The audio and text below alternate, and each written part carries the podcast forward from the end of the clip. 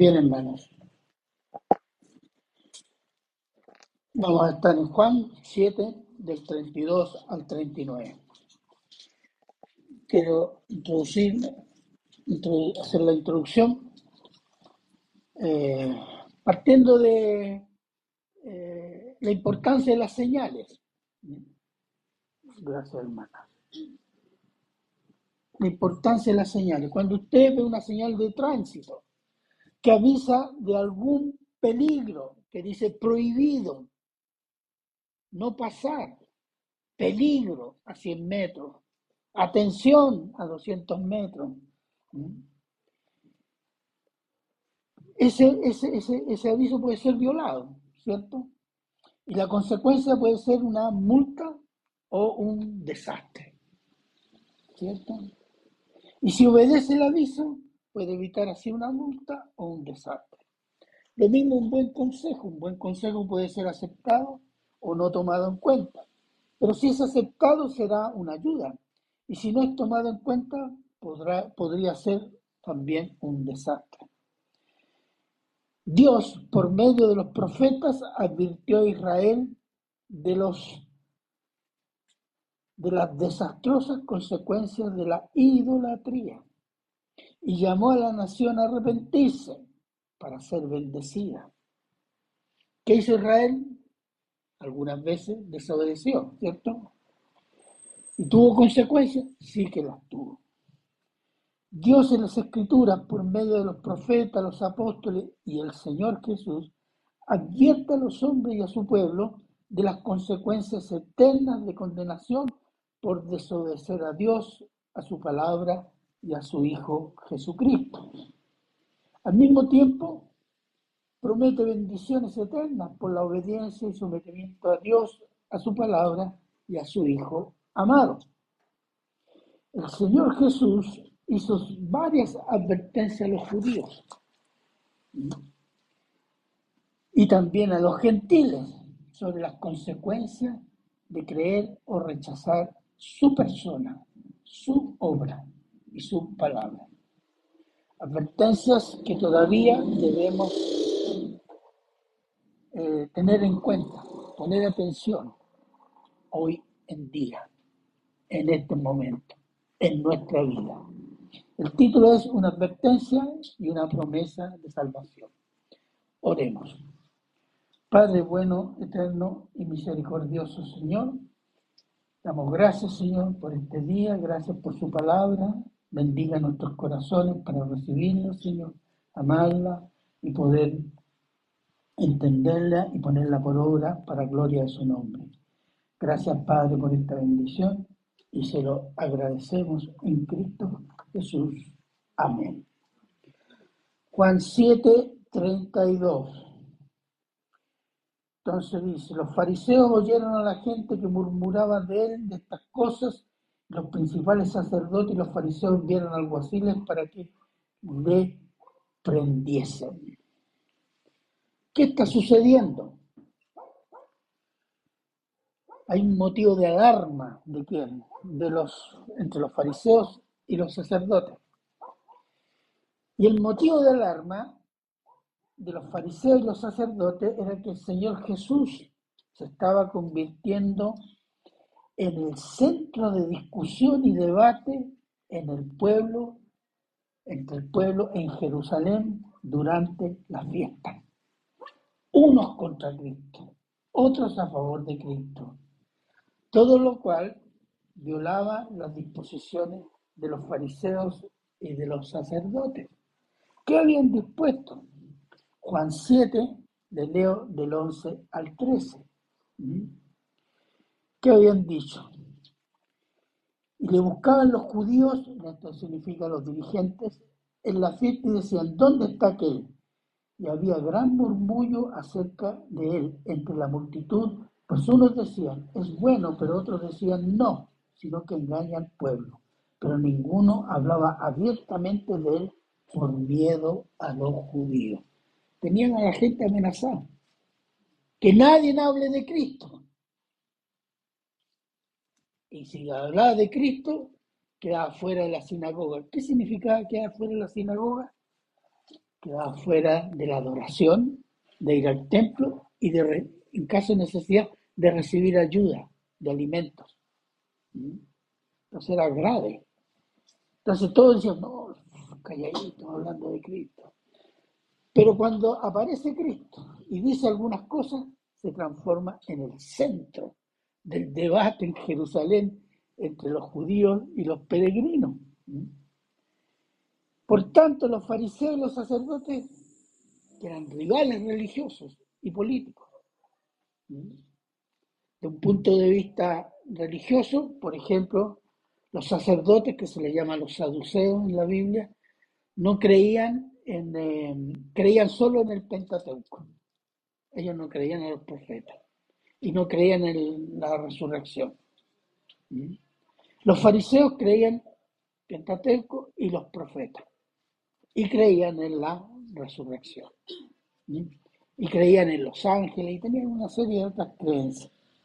Y del punto de vista político, en el Sanedrín estaba controlado mayormente, porque eran mayoría, los sacerdotes, lo cual los fariseos querían una mayor participación, entonces había disputas, peleas, que eran políticas, porque pertenecer al Sanedrín significaba que tú tenías una mayor participación en los negocios del templo. Entonces habían razones de varios tipos, pero en siendo rivales se unen en una cosa, en mandar a detener a Jesús. ¿Por qué? Porque odiaban al Señor Jesús y mandan a los guardas del templo a tener a detener al alborotador, ese alborotador que se llama Jesús de Nazaret. Bueno, los guardias del templo eran los levitas. Una parte de los levitas hacía de guardia del templo, que se dedicaba a cuidar el templo, los alrededores del templo y a los días de fiesta eh, cuidaban la fiesta, los religiosos, los peregrinos, etc. Tenían ese rol. Y fueron los guardias del templo los que detuvieron a Jesús en unos meses más adelante. Versículos 33 y 34. Entonces Jesús dijo, todavía un poco de tiempo estaré con vosotros e iré al que me envió me buscaréis y no me hallaréis, y a donde yo estaré vosotros no podéis venir. Aquí hay una, una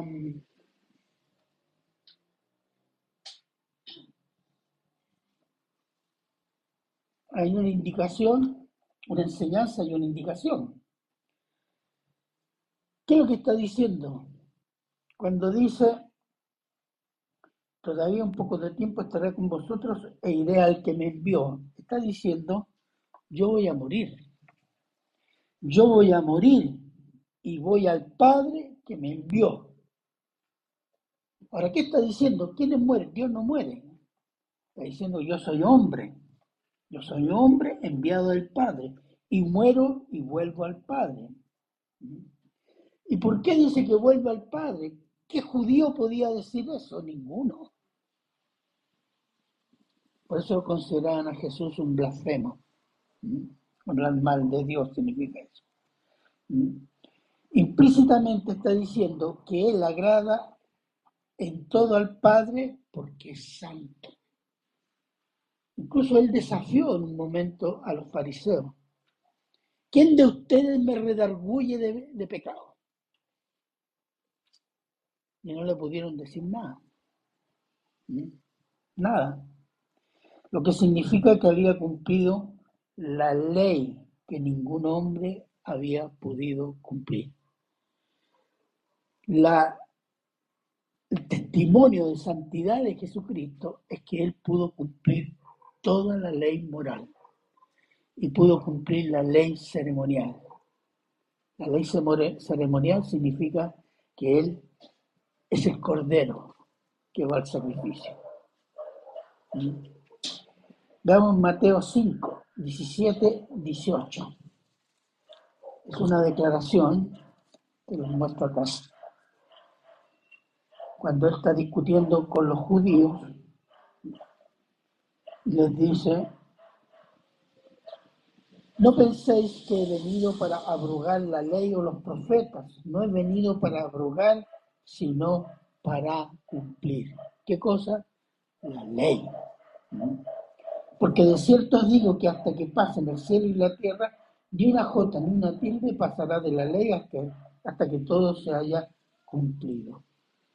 La ley se va a cumplir a cabalidad, completa, desde lo más grande hasta lo más pequeño. Y yo estoy cumpliendo la ley.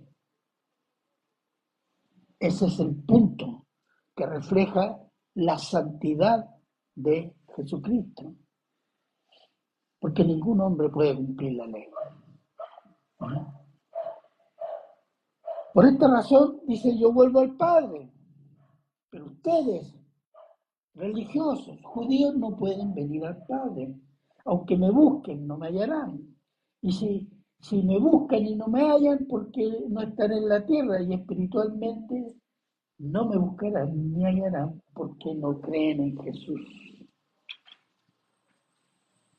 Eso es lo que les dijo. Ustedes no pueden ir donde yo voy, ustedes no pueden ir al Padre. ¿Por qué? Porque han rechazado al Hijo. esa es la desgracia de Israel. ¿Mm? No creyeron en Jesús como el Mesías y no podrían ver al Padre. Veamos Juan 14, 6. Juan 14, 6. Jesús les dijo, yo soy el camino y la verdad y la vida, nadie viene al Padre sino por mí. Fíjese, esto lo declaró a los judíos. Nosotros lo leemos y decimos amén, pero los judíos dijeron blasfemo. Pero es una declaración de la divinidad de Cristo y es el único camino para ir al Padre. Entonces, está, está haciendo doctrina el Señor Jesús, está enseñando algo que supuestamente los judíos tenían que saber. Supuestamente tenían que entenderlo, pero no está sucediendo así. Veamos versículos 35 y 36.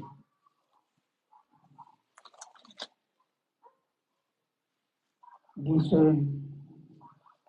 entonces los judíos dijeron entre sí, ¿dónde se irá este que eh, no lo hallemos? Se irá a los dispersos entre los griegos y enseñará a los griegos. ¿Qué significa esto que dijo, me buscaréis y no me hallaréis? Y a donde yo estaré vosotros no podéis venir. Está claro que no habían entendido absolutamente nada, porque para ellos la imagen del Mesías no era Jesús. Ellos habían proyectado una imagen del Mesías que tenía que ser de la clase dirigente, que tenía que ser rico, que tenía que tener poder material y espiritual y que no podía acusar a Israel de pecado.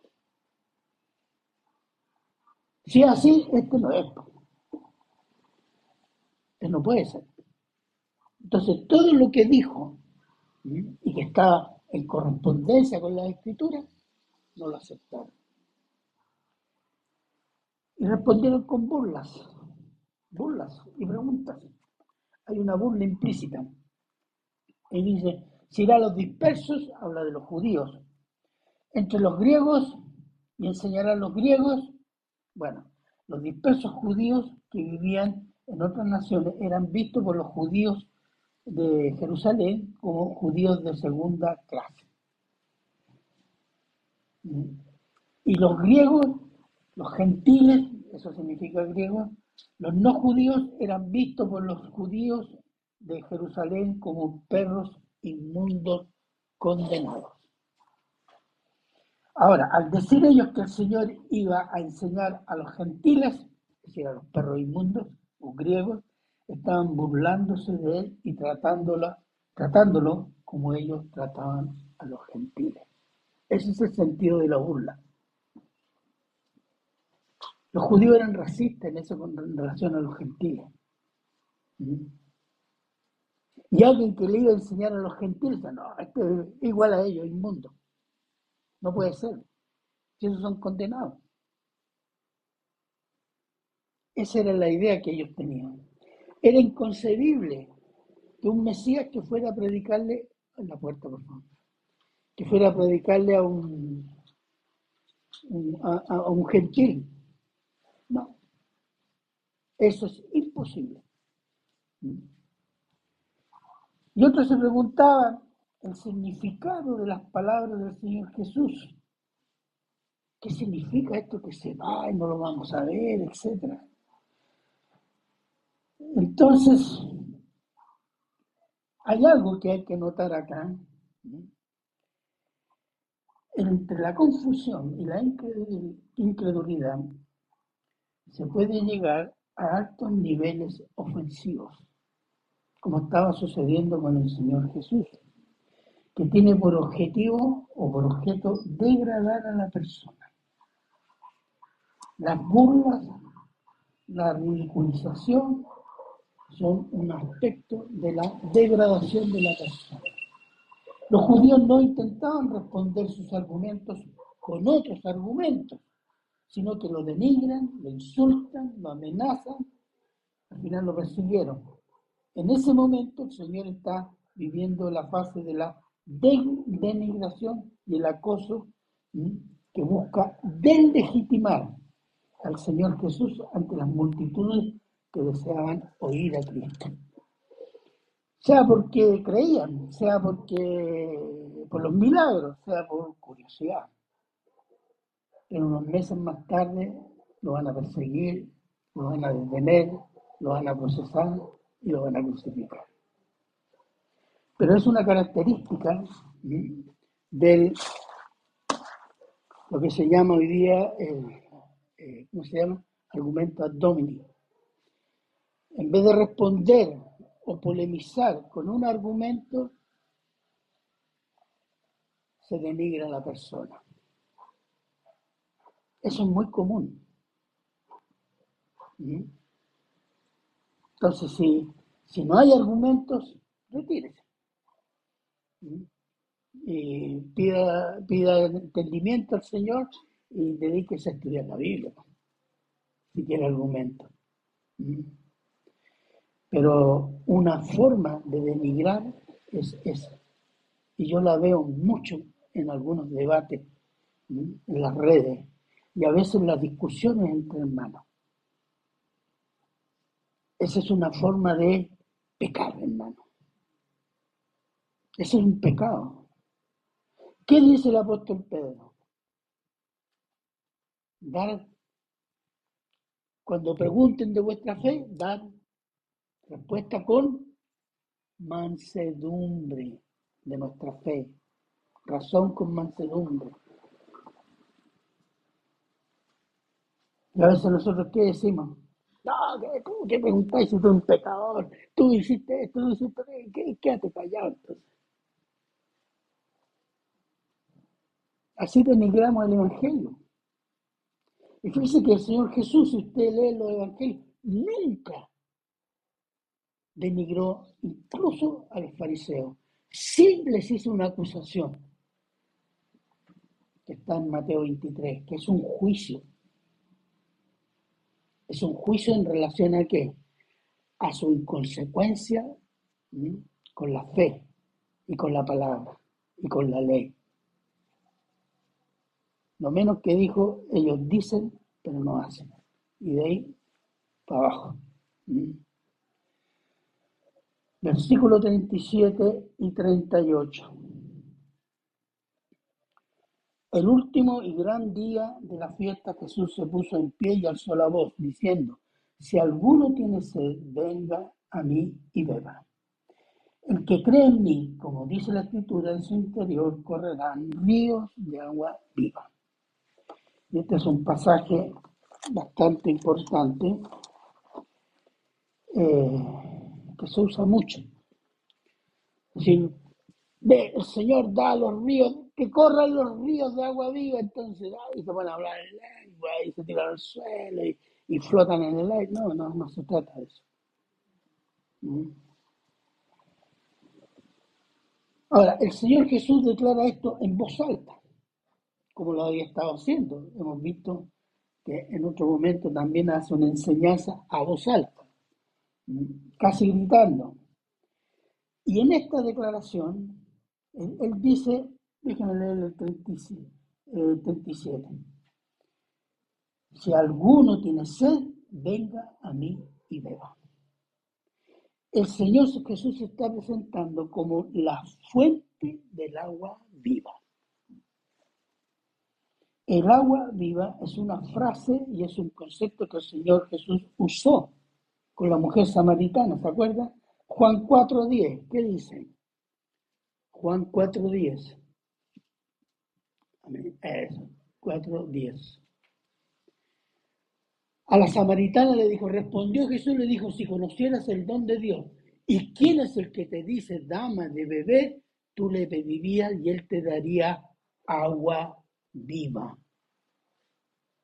El concepto de agua viva es agua que no se estanca, agua que no se pudre. ¿Mm? Y en un desierto, el agua es vital. ¿Mm? Es más que el oro. ¿Mm? En esa ocasión se lo declaró a una mujer samaritana, pero ahora lo declara en Jerusalén, delante judíos de Jerusalén y los judíos de la diáspora o la dispersión, en una fiesta. Y el momento, el último día de la fiesta de los tabernáculos, que duraba siete días. Ahora, ¿en qué consistía? qué estaba sucediendo? Y esto es importante entenderlo porque el Señor Jesús hizo esa declaración a voz alta. Cada día de la fiesta se hacía un rito con el agua que conmemoraba la provisión de agua por Dios a Israel en los años de peregrinación en el desierto, es decir, 40 años. Salmo 105, 41.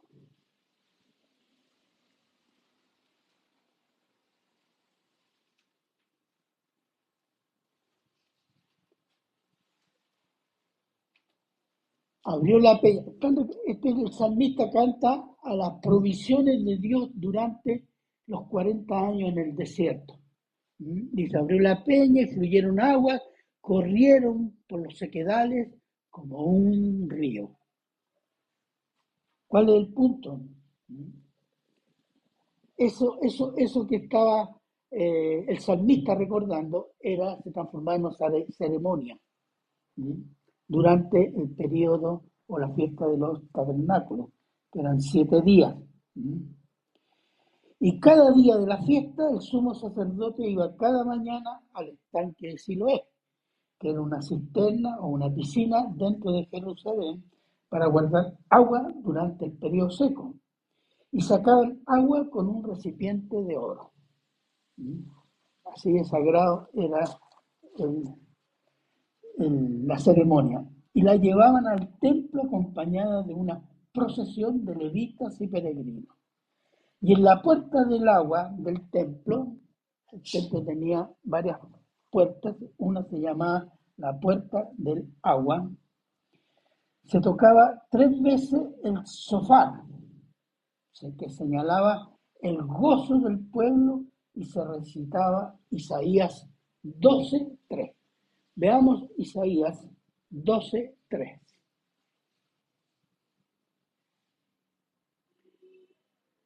Sacaréis con gozo agua de las fuentes de salvación.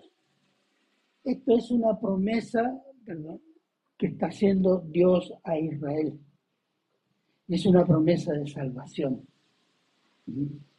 Sacaréis con gozo agua de las fuentes de salvación. El agua en el desierto simbolizaba vida y se usaba espiritualmente para señalar salvación. Entonces, toda la gente recitaba este versículo, pero en hebreo seguramente, o arameo.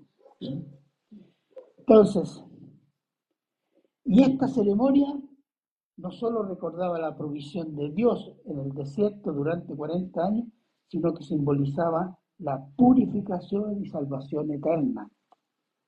Después los sacerdotes marchaban alrededor del altar, mientras el coro del templo cantaba el Jalel. Jalel, veamos Salmo 113.1. Salmo 113.1. Jalel significa el aleluya. Alabad, siervo de Jehová, aleluya, el nombre de Jehová. Eso es lo que significa. y cantaban también el Salmo 118. Veamos Salmo 118.1. Aleluya a Jehová, porque Él es bueno, porque para siempre es su misericordia. Esos eran los cánticos, cantaban los salmos. Esos sí que eran salmistas. No una serie de atorrantes que andan por ahí diciendo salmistas. Entonces, y después se derramaba el agua como ofrenda a Dios en el altar. Y esto indicaba, esto es precisamente durante esta ceremonia del último día de fiesta del Señor Jesús, se pone de pie el Señor Jesús y declara, si alguno tiene sed, venga a mí y beba. ¿Qué estaba diciendo el Señor Jesús? Jehová les dio el agua viva. Yo soy ahora el que les da el agua viva. Israel. Esa era la declaración. Y es una declaración potente. Y es precisamente en esa ceremonia para que los judíos le entendieran de que Él era el Dios hecho hombre que venía a proveer el agua viva el Espíritu Santo para la salvación.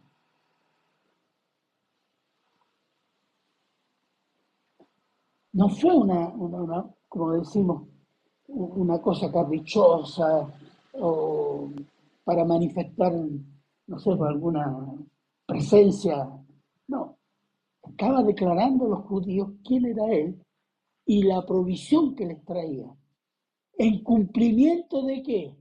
de las promesas del Antiguo Testamento. En ese sentido, esta frase dice, yo soy el cumplimiento. Aquí está la fuente del agua viva.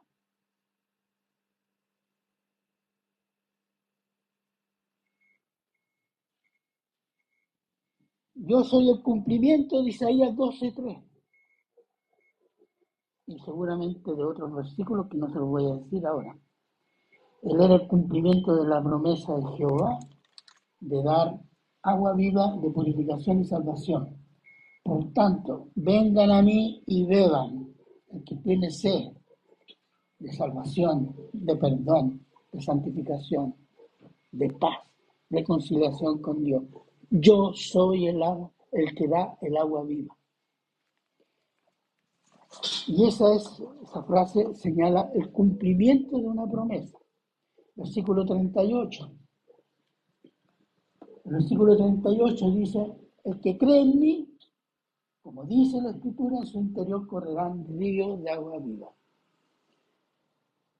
El que cree en mí, como dice la escritura, sus raíces correrán futuro. El versículo 39 lo explica por qué ríos de agua viva.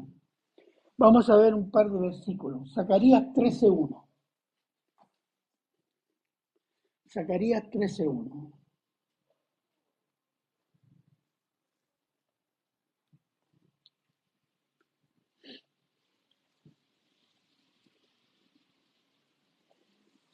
En aquel tiempo habrá un manantial abierto para la casa de David y para los habitantes de Jerusalén para la purificación del pecado y de la inmundicia.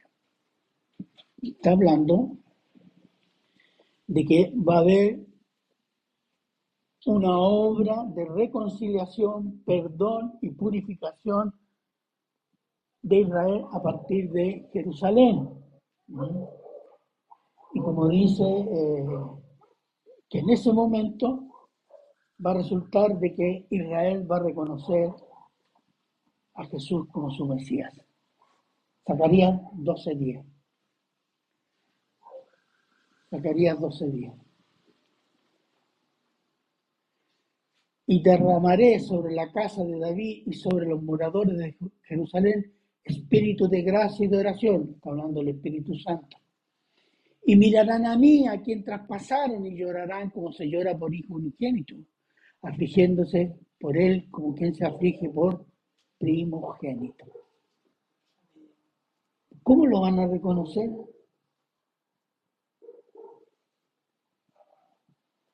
La de los pies, la corona, la de la costilla, por las huellas. Van a decir, nosotros lo matamos. Él era. Y de ahí viene lo que dice después en el capítulo 13, el perdón y el, se simboliza a través de el agua viva que va a llenar Jerusalén y a la gente de Jerusalén. Entonces la llenura del agua viva es la llenura del Espíritu Santo, hermano. ¿Mm? Veamos otro versículo, Ezequiel 47, 1.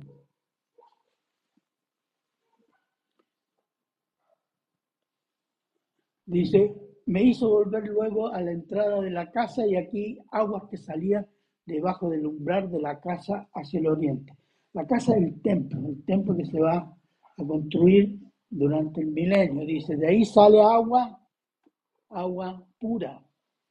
Las aguas descendían de debajo hacia el lado derecho de la casa, al sur del altar. Versículo 8 y 9, siempre Ezequiel 47.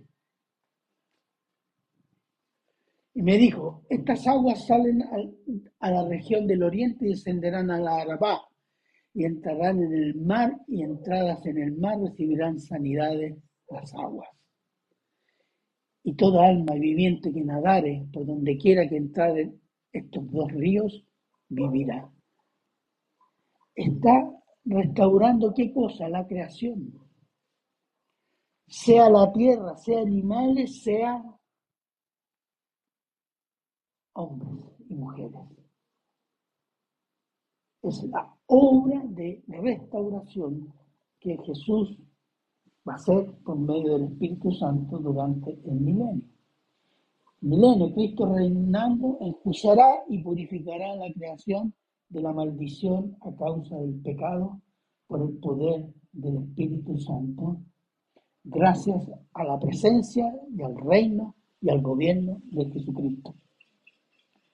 Es por el Señor Jesús que se darán ríos de agua viva al que cree en Él. La centralidad de la salvación y santificación de pecadores por Dios es Cristo. Lo tenemos claro, ¿cierto? digo amén. Entonces, cuando tiene problemas, ¿por qué va a confiar en el, amigo o, en la Michi? ¿Eh? ¿O en una película para consolarme? No a las rodillas. Cristo es central. No solo para tener un boleto para ir al, al cielo, es central para todos los aspectos de la vida. ¿Mm? ¿Por qué? Esta declaración del Señor Jesús es clara, categórica e indiscutible. No es Cristo y algo o alguien más. Es solo Cristo. Agregar algo a Cristo o quitarle algo a Cristo es una falsa doctrina. Es otro evangelio que Dios condena a sus predicadores y a sus seguidores. El infierno va a tener que ser bien grande, parece.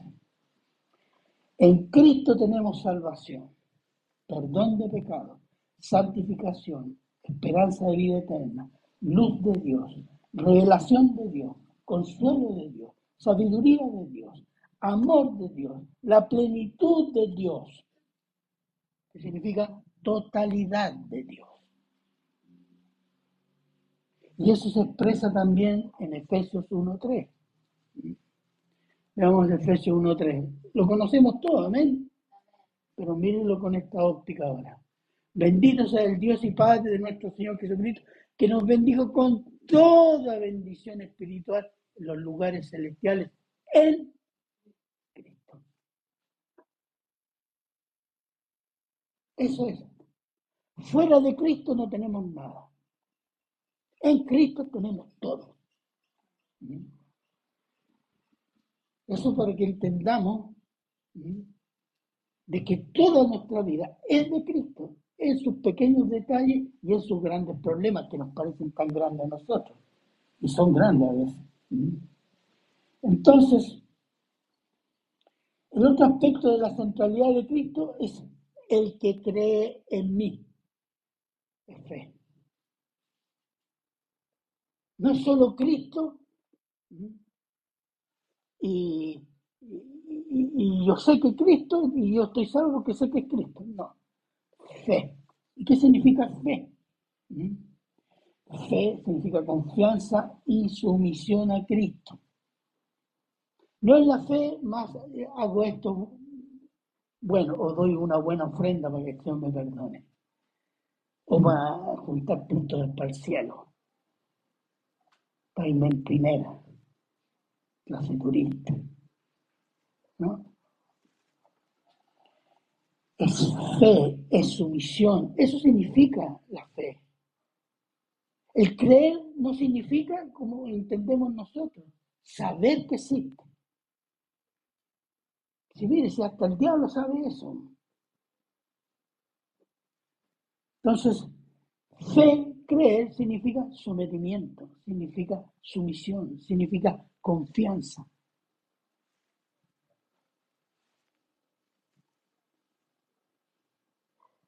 Quien dice creer en Cristo pero no obedece ni quiere someterse a su persona es creyente de los dientes para afuera o un religioso ateo. Hay muchas religiones que son religiosos ateos, son muy religiosos, pero confían en su religión, en sus ritos, en sus monos, en sus profetas, pero no en Cristo. Mateo 19, 16 al 22. Este es el, pasaje del joven rico. Entonces vino uno y le dijo, maestro, bueno, ¿qué bien haré para tener la vida eterna? Cuando llega alguien acá y dice, ¿qué, tengo que hacer para ser cristiano? Él le dijo, ¿por qué me llamas bueno? Ninguno hay bueno sino uno, Dios. Mas si quieres entrar a la vida eterna, guarda los mandamientos. Le dijo, ¿cuáles? Y Jesús le dijo, no matarás, no adulterarás, no hurtarás, no dirás falso testimonio, honra a tu padre y madre y amarás a tu prójimo como a ti. Fíjese, fíjese los mandamientos que le dijo. ¿Cuáles fueron? Todos los mandamientos relacionados con el prójimo. ¿Cierto? Sigamos adelante. El joven le dijo, todo esto lo he guardado de mi juventud. Uy, Dios mío, ¿qué más me falta? Jesús le dijo, si quieres ser perfecto, anda y vende lo que tienes y dalo a los pobres y tendrás tesoro en el cielo. Y ven y sígame. Oyendo al joven esta palabra, se fue triste porque tenía muchas posesiones. ¿Cuál era el problema? Yo quiero ser cristiano, pero no sacrificar nada, porque en su corazón tenía otro Dios, su riqueza. A lo mejor era una buena persona, no era malo el tipo, pero tenía un ídolo en su corazón. ¿Cuál es el primer mandamiento? El segundo, no te figura, etc. Y él lo tenía. Y lo probó con eso. Entonces hay muchos religiosos que aman su iglesia, aman su pastor, aman su papa, otros aman a sus profetas, pero no aman a Cristo. Y tratan de cumplir la ley o que tratan de, ser fieles a Cristo, pero no creen en Cristo. No aman a Cristo. eh, fíjese que es una perversidad del corazón. Cuando Jeremías dice, perverso el corazón, ahí tiene un corazón perverso. Somos muy perversos, hermano. Y nos engañamos y creemos que somos buenos.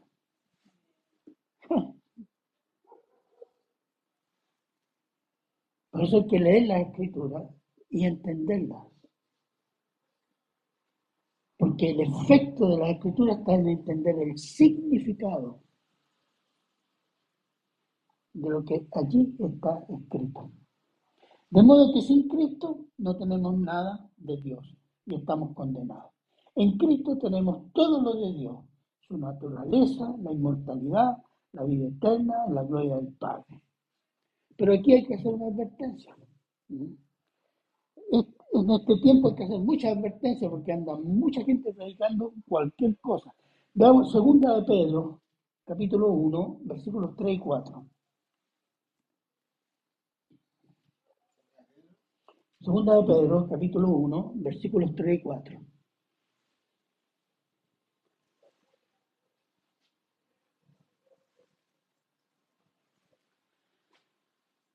Como todas las cosas que pertenecen a la vida y a la piedad nos han sido dadas por su divino poder, mediante el conocimiento de aquel que nos llamó por su gloria y excelencia, que es Cristo, por medio de las cuales nos ha dado preciosas y grandísimas promesas para que por ellas llegases a ser participantes de la naturaleza divina, habiendo huido de la corrupción que hay en el mundo a causa de la concupiscencia.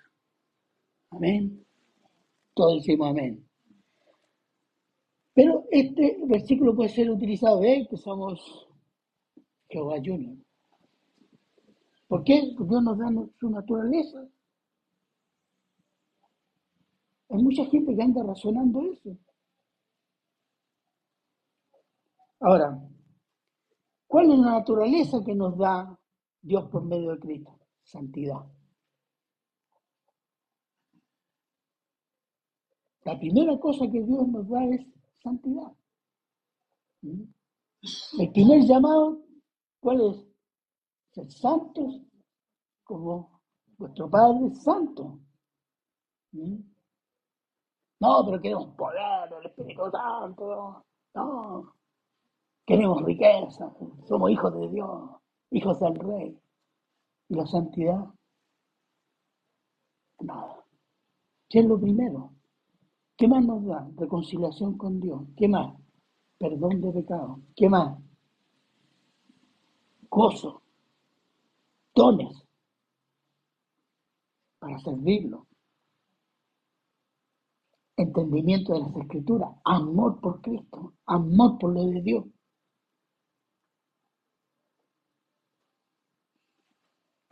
Y tendremos qué cosa en, la vida eterna? Atributos de Dios. Pero hay cuatro atributos que Dios no le da a nadie. ¿Mm? Y se llaman los atributos que no se comparten tienen varios nombres, le llaman absoluto, le llaman eh, exclusivo, etc. Uno es la omnisciencia. Solo Dios es omnisciente. Y su omnisciencia, Él no la distribuye por todos los creyentes, no. Él da el conocimiento que, eh, cada creyente necesita y cada hijo de Dios en la eternidad vamos a tener. ¿Cuál es el otro? Omnipresencia. Dios es presente en todo lugar, como decía, ¿se acuerdan? ¿Mm? Al mismo tiempo. Incluso es eterno presente, no tiene pasado, presente ni futuro, es eterno presente. Es siempre presente. La omnipotencia, el poder. El poder de Dios no lo tiene nadie. Él distribuye poder para que se efectúen las cosas que Él manda hacer. Y por último, la aceidad de Dios. ¿Qué significa? Que Dios no depende de nada ni de nadie para hacer lo que quiere hacer. El hombre en el mejor de los casos, ahora no, pero cuando en la vida eterna vamos a seguir siendo dependientes de Dios. Siempre. ¿Mm? No somos ni seremos pequeños dioses con poderes absolutos, ni Jehová Junior, etc., que no dependen de nada ni de nadie. Esa es una herejía satánica, es una doctrina de demonio. Esa es una enseñanza del diablo, que se la enseñó el diablo a Adán y Eva. Si comen de este fruto seréis como dioses. Y aquí tenemos un montón de gente predicando eso. ¿Mm? Esa es la doctrina del diablo. Entonces, ¿cuál es la advertencia? Que dice el versículo 38. El que cree en mí, como dice la escritura, en su interior correrá río de agua viva. No hay otro. El que cree en mí tiene los ríos de agua viva, el Espíritu Santo, y es salvo. El que no, está condenado. No hay términos medios. Versículo 39. Una condición para el cumplimiento. Ahora, la promesa de Cristo es que el Espíritu Santo de Dios habitará en el creyente en Cristo para siempre. Eso es lo que está diciendo. Y eso es novedoso. ¿Por qué? Para el judío era inconcebible eso. ¿Cómo Dios va a venir a vivir? Porque dice, el que cree en mí tendrá en su interior ríos de agua viva. Para un judío eso es, no le cabe. Veamos lo que dice el Señor Jesús, Juan 14, 16, 17. Que se lo explica a sus discípulos. Juan 14, 16. Y yo rogaré al Padre, os dará otro consolador para que esté con vosotros para siempre. El Espíritu de verdad, del cual el mundo no puede recibir porque no le ve ni le conoce. Pero vosotros le conocéis porque mora con vosotros, presente, y estará en vosotros, futuro, en ese momento. ¿Se fijan? Esto es nuevo de cómo obraría el Espíritu Santo. Hasta antes de Pentecostés, después de la muerte y resurrección de Cristo, el Espíritu Santo obraba en el pueblo de Israel como pueblo y obró en medio de los discípulos del Señor Jesús. Y obraba en algún creyente o en algún líder para dar un don, un atributo específico para una tarea específica. Después el Espíritu Santo se retiraba de esa persona. Acuérdense de los jueces. Vino el Espíritu de Jehová, pero después cuando se cumplía se retiraba. ¿Mm? En Génesis, el Señor le dio el Espíritu a dos personajes para que hicieran obras en el tabernáculo. Yo los llené de ingenio y arte para que hicieran adornar en el tabernáculo, tarea específica. ¿Mm? Muy pocos personajes en el Antiguo Testamento tuvieron el Espíritu Santo toda su vida. ¿Mm? Uno de ellos fue el, que vendieron los hermanos, ¿cómo se llama? José. Otro fue el rey David. Pero el rey David pecó. ¿Y, ¿Y, cuál fue su oración en el Salmo 51, 11? Veamos. Salmo 51, 11.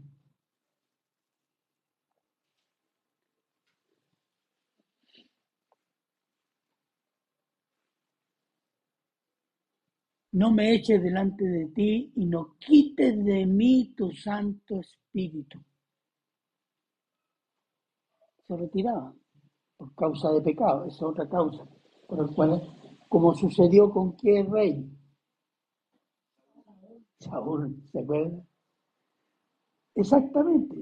¿Por causa de qué? De rebelión, de pecado, de desobediencia. ¿Mm? Entonces, a los discípulos les dijo, el Espíritu Santo mora con vosotros, es decir, está presente en ustedes. ¿Mm? La situación es que Jesús no había sido todavía glorificado. Y esa es la condición para que el Espíritu Santo viniera a vivir en el creyente en Cristo. ¿Qué significa ser glorificado? ¿Mm? Veamos Hechos 1, 4 y 5. Hechos 1, 4 y 5. ¿Qué dicen?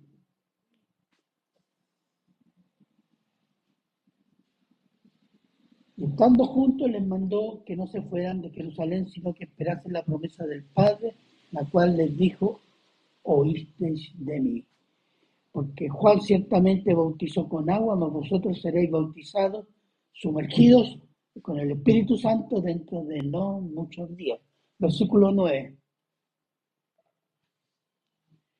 Y habiendo dicho estas cosas, viéndolo ellos, fue alzado y le recibió una nube que le ocultó de sus ojos. La nube no era una nube atmosférica. La nube simboliza a Dios. Dios lo recogió. Bien. Cristo fue glorificado en el cielo de Dios. ¿Qué significa? Que fue alabado por los ángeles, fue adorado por los ángeles, fue exaltado por el Padre poniéndolo en un punto de honor sentado a su derecha. Romanos 8:34.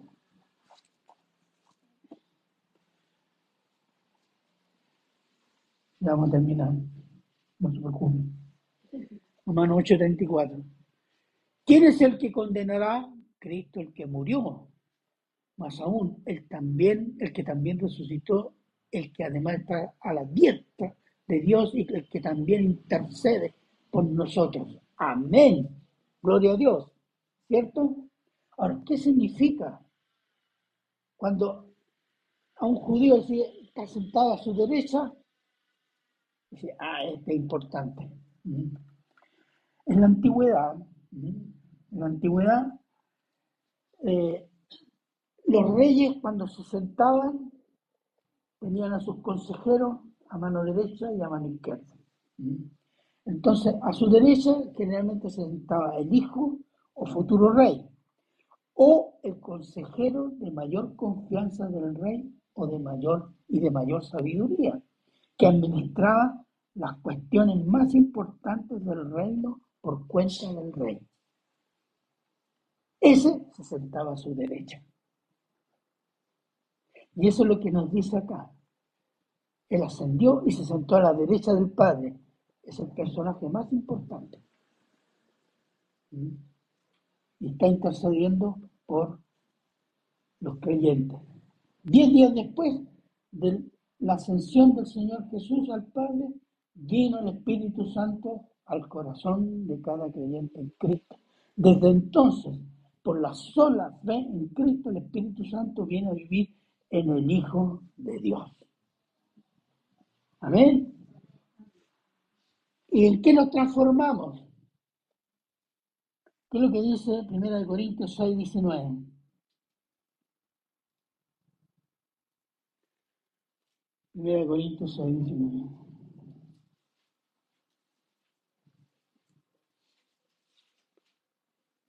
¿O ignoráis que vuestro cuerpo es el templo del Espíritu Santo, el cual está en vosotros, el cual tenéis de Dios, y que no sois vuestros? en eso se convierte en cristiano. Templo del Espíritu Santo, templo de Dios, hermano. Pedro lo dice de otra manera, piedras vivientes, con los cuales se está edificando el templo de Dios. Mira, hermano, ¿esto qué significa? Significa que Dios, por medio de Cristo, nos ha regalado esto no porque lo ganáramos o porque lo mereciéramos, sino que es un regalo de Dios.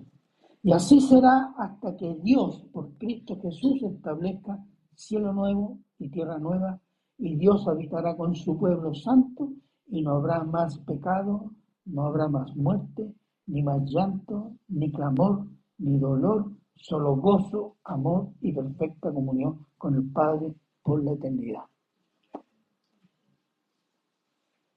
Ese es el punto, hermano, la centralidad de Cristo. No, no, no, no, no nos ocupemos en nuestra fe de incluir otras cosas. Profundice su conocimiento y su comunión con Cristo. Eso es lo que nos da el conocimiento de Dios. Eso es lo que nos da claridad. Eso es lo que nos da paz. Eso es lo que nos da la seguridad. Mientras no conozcamos a Cristo, no conocemos a Dios y vamos a estar dudando. ¿Dios me habrá escuchado? ¿Será cierto que voy al cielo? ¿Cómo será eso? ¿Mm? ¿Que vamos resucitando? No sé, tengo dudas. ¿Por qué? ¿De dónde viene la duda? De no conocer bien a Cristo. Y si no conocemos bien a Cristo, no conocemos bien a Dios. Entonces no entendemos que esas promesas que vienen de Dios, Dios las puede cumplir.